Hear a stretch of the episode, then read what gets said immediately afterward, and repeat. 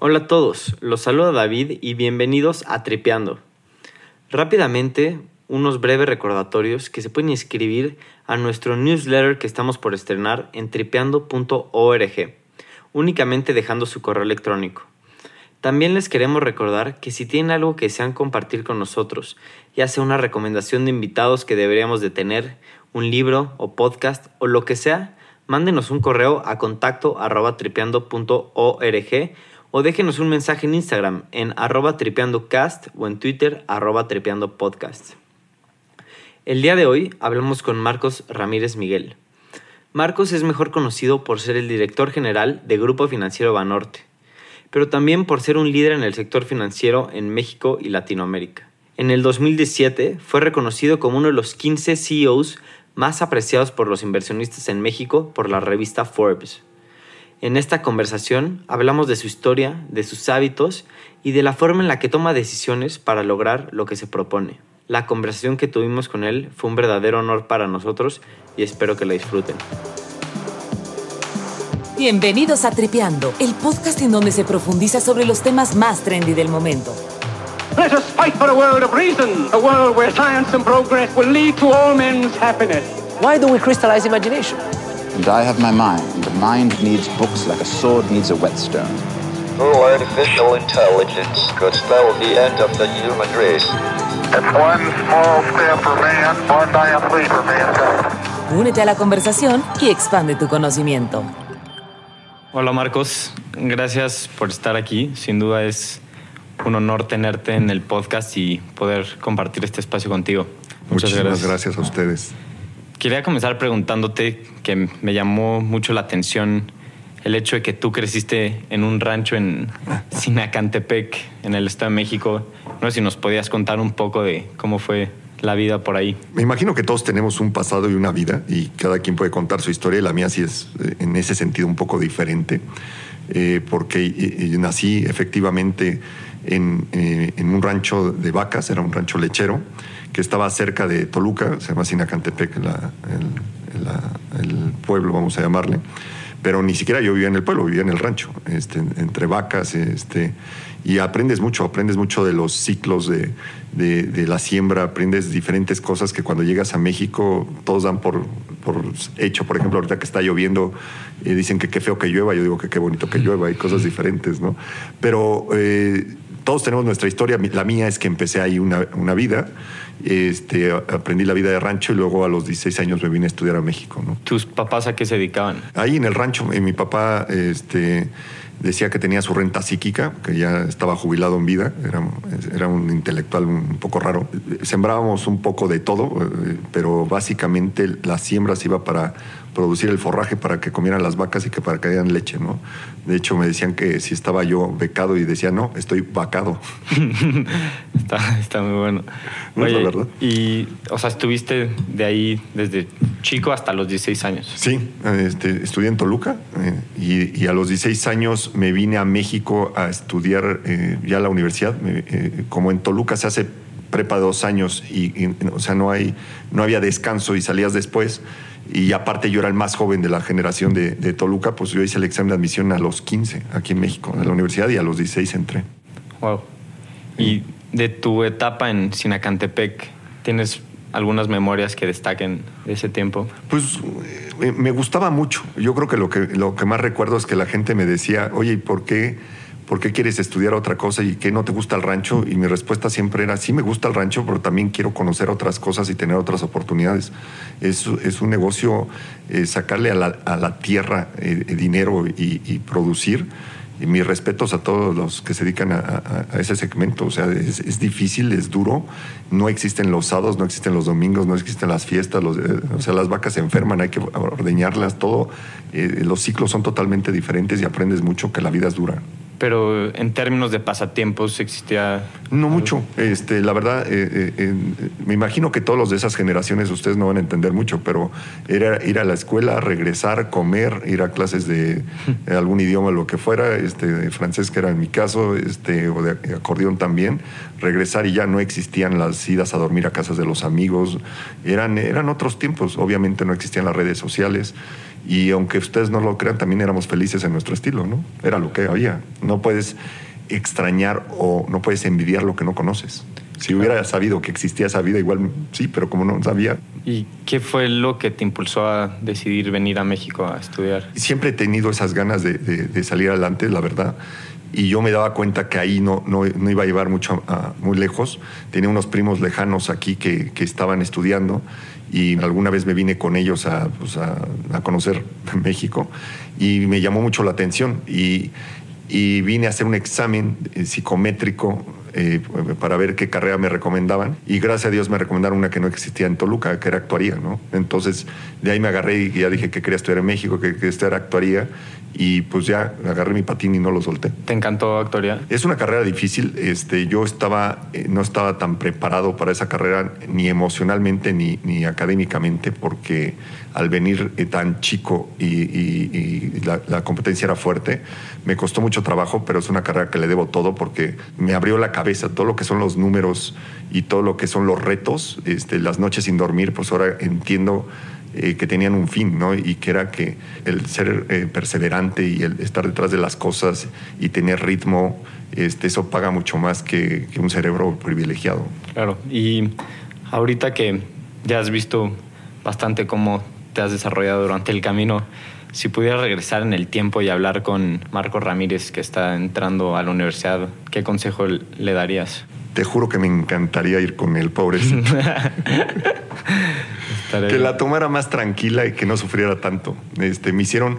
La palabra bullying no existía, pero todo el bullying habido y por haber fue pasado por mí. O sea, este, pues imagínate, vienes de un pueblo, tienes 16 años, tus compañeros vienen de las mejores escuelas y tienen 18, 19. Esos tres años normalmente son muy difíciles y es una escala. Y tres años de alguien de Toluca, alguien de México, se vuelven como cinco o seis. Y el bullying, pues era muy, muy fuerte. Yo le hubiera dicho, aguanta, vas a salir adelante. No sabes lo que me gustaría ver a ese Marco Ramírez darle una papacho, te lo juro. wow, me encantaría. ¿Pero sientes que esa experiencia de venir te sirvió para, para llegar a donde estás ahora? Mira, yo creo que sí. La suerte tiene mucho que ver, este, la salud tiene mucho que ver. O sea, no, no, yo, yo cuando me, me veo para atrás y digo qué exitoso, porque pues, yo creo que ante los ojos de, de, mucha gente soy muy exitoso, sí ha tenido muchas lágrimas, sí ha tenido muchos tropiezos. Y la, la, vida no es fácil, ¿no? Tenía un maestro jesuita, estudié la maestría y nunca se me va a olvidar una de las... Me dio muchas enseñanzas, pero una de ellas eh, me reprobó cuando no debía haberme reprobado y fui a reclamarle y me dijo, te voy a enseñar que la vida es difícil este, y nunca se me va a olvidar. Y lo dice hasta el Rey León. Life isn't fair, is it? Esas nunca se te olvidan. Claro. ¿Y durante esta etapa alguna vez te visualizaste en la posición en la que estás ahorita? No. Okay. sí soñaba, como todos, este, sí pensaba que me iba a ir bien. Alguna vez en, en, en, Toluca había, me acuerdo, un banco y yo pasaba por ahí y veía, pues la verdad eran los ejecutivos de cuenta, los que están afuera. Dije, qué padre esta vida. Imagínate que algún día llegue a trabajar en un escritorio de estos. Imagínate, llegué un poquito más arriba. No, no, no, no me lo esperaba tanto. O sea, no me lo esperaba tanto. Y algo que me faltó decir antes, sí me vine solo. Me obligó mi papá a vivir solo porque tenía unos primos lejanos y no quiso, que creo que hizo bien.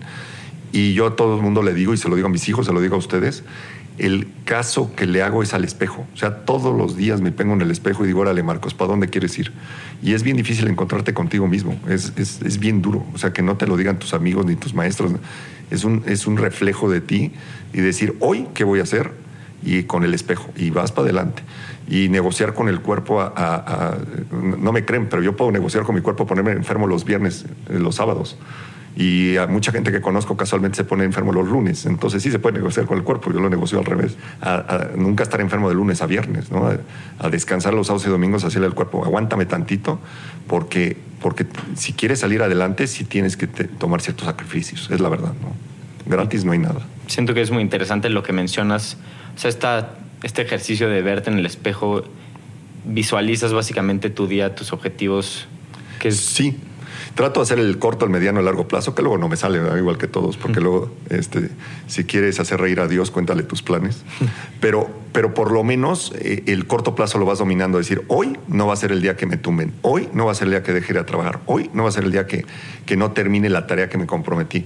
Apunto todo, que siempre se los digo, la gente cree que este, que somos muy inteligentes y que todos... No, yo, yo digo el método más antiguo que hay, que llego y apunto y apunto y apunto y apunto y luego me dedico a sacar, sacar, sacar, sacar y trato de sacar más agua de la que entra, pero, pero sí tengo cierto ritmo, cierta estructura y estructura mental de, eh, que, es, eh, eh, que es muy combativa, ¿no? De, no dejarte que las, las excusas te abarquen, porque de excusas está el mundo lleno. Entonces decir, a ver, esto lo voy a sacar, esto me voy a esperar, esto le doy esta prioridad.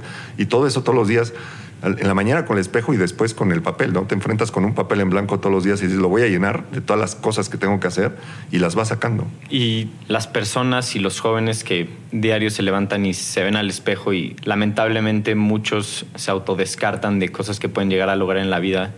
Si pudieras transmitirles un mensaje, ¿qué les dirías? Me gusta lo que dices porque entre esas estaba yo eh, cuando llegué a México. Este, eh, lo que me dijiste hace rato, si te hubiera gustado abrazar a ese niño de 16 años y qué le diría, digo, sí se puede, todos tenemos esas oportunidades.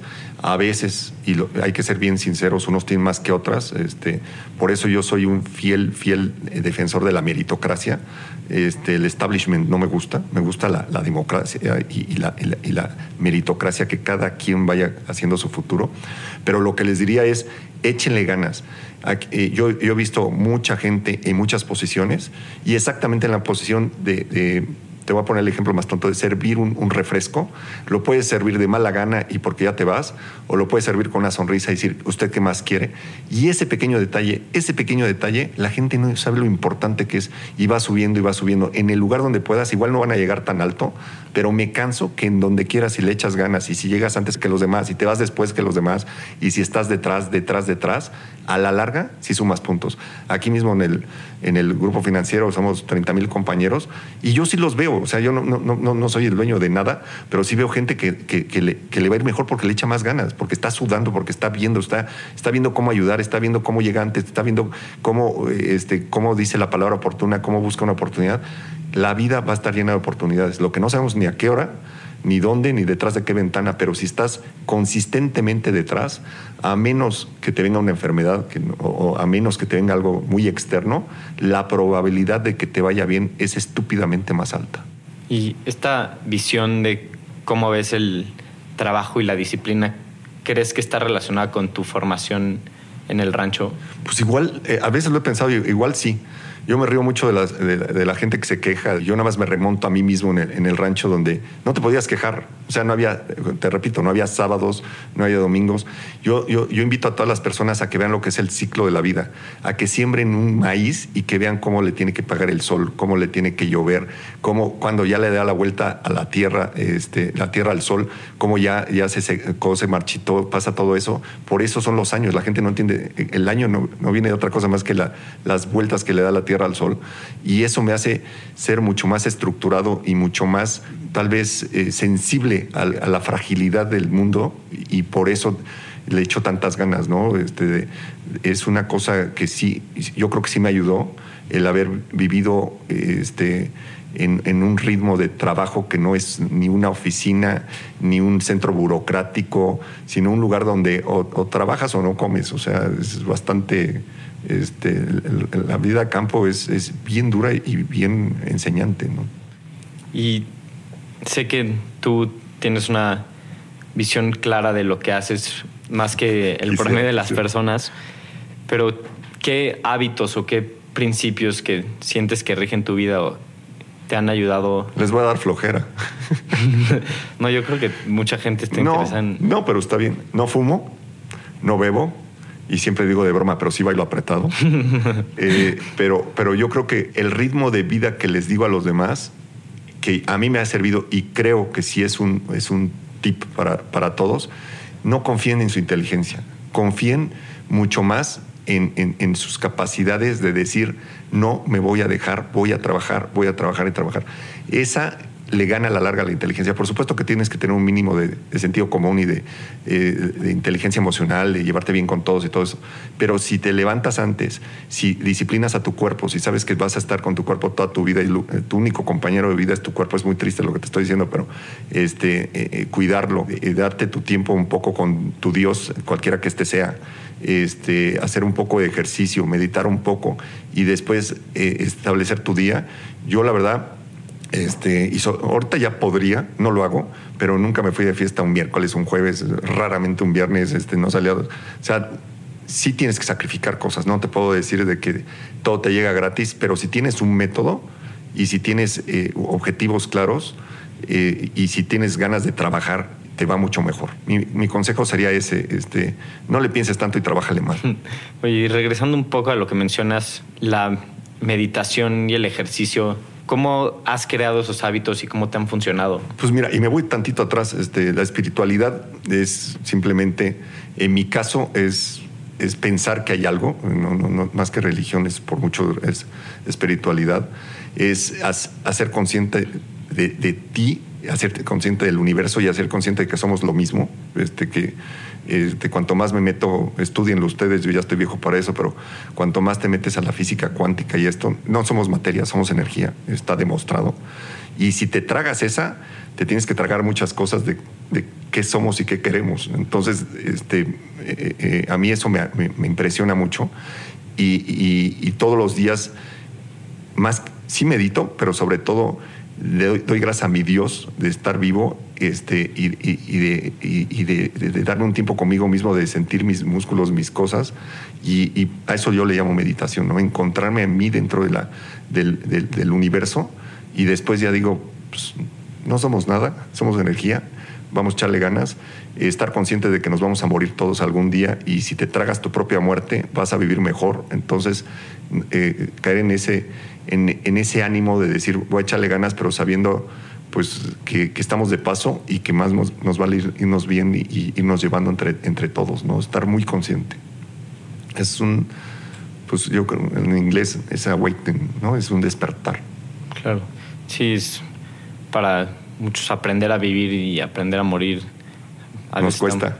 nos cuesta, está muy ¿Y relacionado. ¿Cómo va esa poesía? Vivir no sabe y morir no quiere. Sí, un, un discurso también famoso de Steve Jobs en el que sale en Stanford, probablemente Sí, han visto mucho, el video, sí, sí. dice como, dice que todo el mundo quiere al cielo, pero nadie se quiere morir para llegar ahí. Y en ese discurso habla mucho de, y sí es cierto, connecting the dots, de decir, ponte un objetivo y ve hacia él, y ve hacia él, y ve hacia él. Y tiene toda la razón. Marcos, sí, cambiando un poco de, de tema, ¿hay alguna idea o concepto, cualquier cosa de la que tenías una opinión y relativamente reciente hayas cambiado? Wow. Eh, yo creo que en general antes era más, ¿cómo le vamos a poner? Más esto es blanco o esto es negro. Eh, era más eh, de, colores blancos o negros, categórico. Eras, dabas categorías. Y ahora he aprendido y la, vida me ha enseñado a, a hacer mucho más de grados, qué tanto es negro y qué tanto es, es blanco.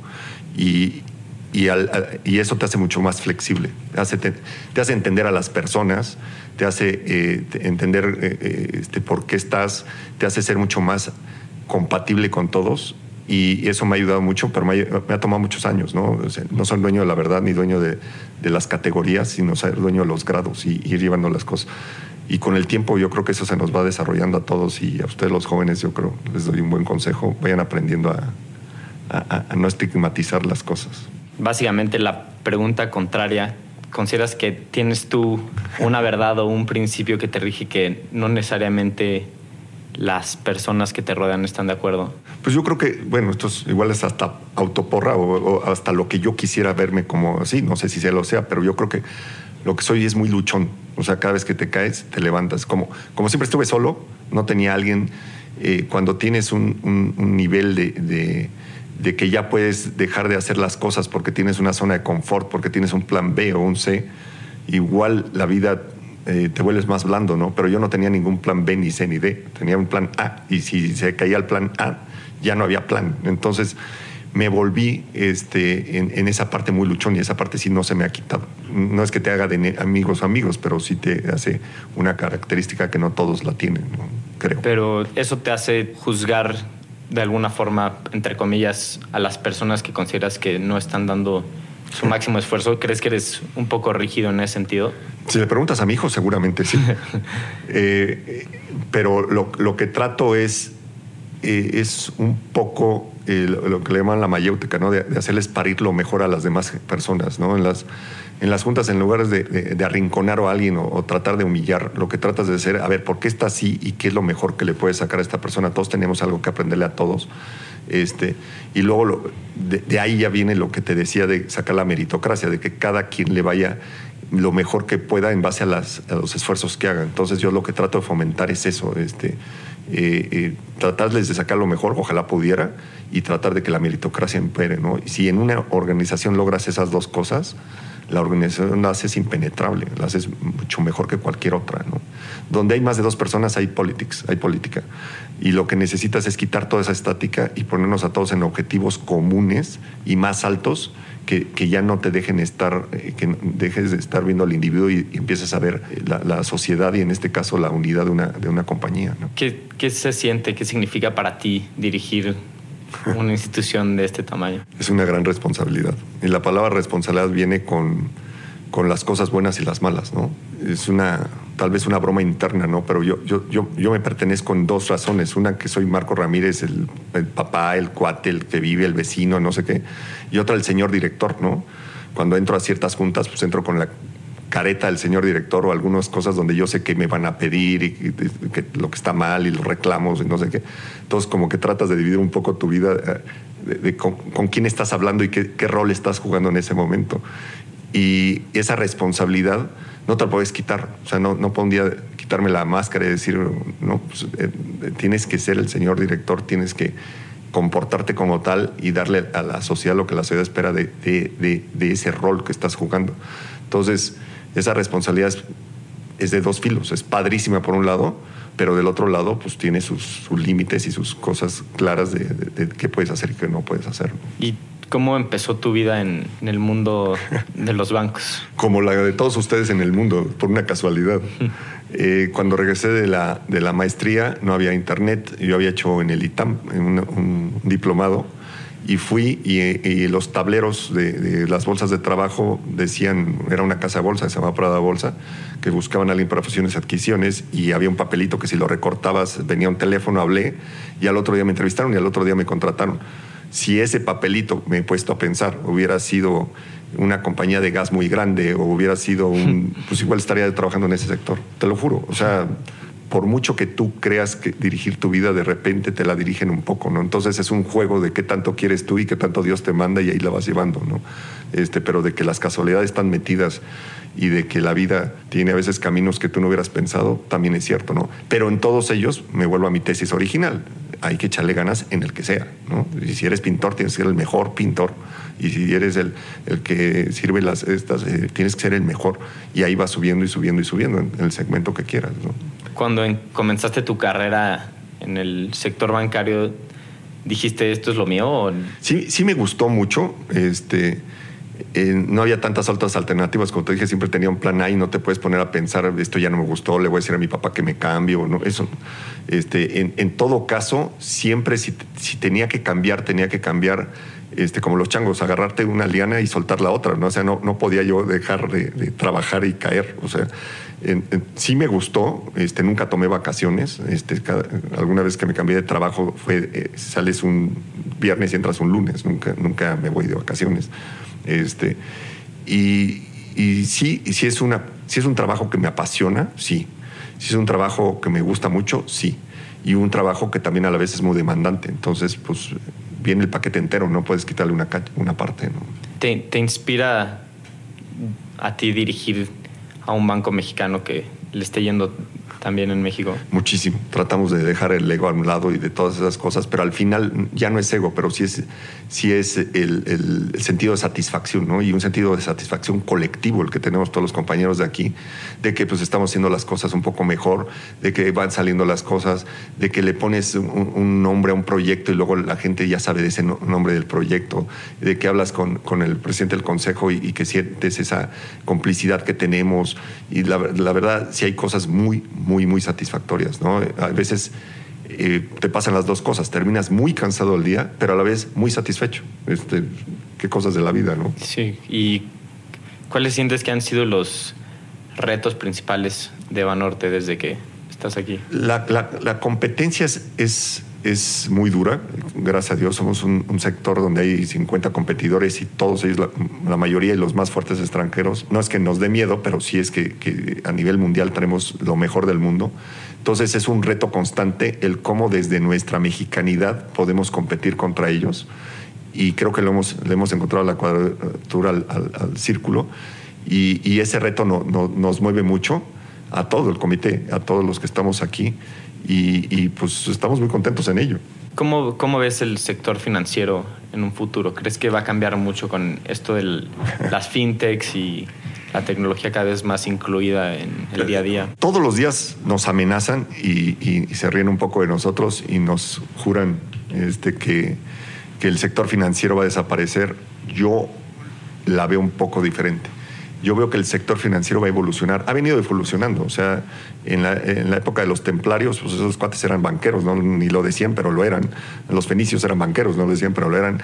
La, banca ha existido desde que existe la humanidad y el sentido de la banca ha venido cambiando y, y, los cambios de piel vienen cada vez más rápido. Antes igual los ciclos duraban 100 años o 200 o 300 y ahorita estamos en medio de un cambio de piel. Entonces mi tesis es que los bancos sí van a, a seguir viviendo en un mundo este, digital, pero van a cambiar mucho. Entonces, nosotros, eh, lo dijo nuestro presidente del Consejo hace muy poco tiempo y me gustó mucho, lo apunté, dijo, no, no vamos a hacer un banco digital, vamos a hacer un banco que hace banca en un mundo digital, que la verdad, el juego de palabras es muy interesante porque lo que te dice es que vamos a seguir teniendo sucursales, vamos a seguir teniendo corresponsales, vamos a seguir teniendo ATMs, vamos a seguir teniendo este, eh, todo lo que tenemos, una infraestructura muy fuerte, y la banca móvil y digital eh, ahí va a estar, pero como complemento, no, tampoco tiene que andarse peleando. Luego, los jóvenes del futuro pues, irán escogiendo qué tipo de banca hay, pero siempre se van a estar un, una cuerda transmisora entre el que tiene el dinero y el que lo necesita y una regulación muy, muy potente, que es una barrera de entrada impresionante, porque no, cualquiera puede entrar, este, para poder eh, hacer que estas giren y, la banca exista. Entonces, re regresando, mi tesis es la banca va a cambiar y mucho, sí, pero va a seguir existiendo. ¿Crees que la tecnología y estas nuevas ideas y conceptos puedan ayudar a mejorar problemas en México como lo es la inclusión financiera? Y... Definitivo. Eh, sí, tenemos esa tarea pendiente, todo el mundo lo, lo dice, pero no es una tarea, es una tarea de la sociedad, es una tarea de, de cultura, de, de, no, no, le pueden echar la culpa nada más a, a los bancos, ¿no? Como, es, una, es una tarea pendiente de todos que eventualmente el que la va a ganar, este, lo que pasa es que no sabemos en qué tiempo, pero es que sí se incluye a todas las personas, porque en, el mundo del futuro todos vamos a tener un, numerito amarrado y el, el, celular, yo les digo a todos, eh, va a ser un tatuaje que vamos a tener todos, es, un, chip que vamos a tener, y ahí va a estar metido el banco. O sea, la pregunta es cuánto vamos a tardar en llegar y quién va más rápido, pero la dirección está dada. Marcos, y para finalizar, nos gusta en Tripeando preguntar si hay algún libro o podcast o blog que recomiendas, algún tipo de contenido que wow. te gustaría mandarle a la audiencia. Cuando todos mencionan su libro favorito, el, el, mío nadie lo conoce, todos se los voy a reconocer, pero les voy a decir de qué trata, porque si no van a decir que estoy loco. El, mi libro favorito es de un italiano que murió hace poco, que se llama Humberto Eco, y se llama El péndulo de Foucault. Y aunque es un poco complicado el libro, lo que te habla es de cómo son las, las relaciones entre los humanos y las confabulaciones, ¿no? Que tú crees que alguien te va a hacer algo, entonces como él te va a hacer algo, tú te le adelantas, y entonces como tú te le adelantas, él se te adelanta. Y los humanos no la vivimos en ese tipo de, de enjambres mentales tan difíciles cuando podría ser mucho más sencillo. Y es un poema ese libro y sobre todo cómo acaba, ¿no? Entonces yo se lo recomiendo a todos desde el punto de vista antropológico. Recomendar los típicos, pues todo el mundo los tiene, ¿no? Pero pues ese me gusta y a todo el mundo se lo digo y nadie lo lee porque está medio largo, pero pues, ya me preguntaron, ya contesté. No, ya definitivamente lo revisaremos. Y pues nada, te quiero agradecer por no solo estar con nosotros, sino compartirnos las, la manera en la que piensas y tu formación y tus hábitos. Creo que va a resultar muy interesante para todos los que nos escuchan y pues muchas gracias. No, gracias a ti. Millennials, ya saben la receta. No tengo otra. Si la encuentran, me lo dicen. Excelente. Gracias. Hasta luego.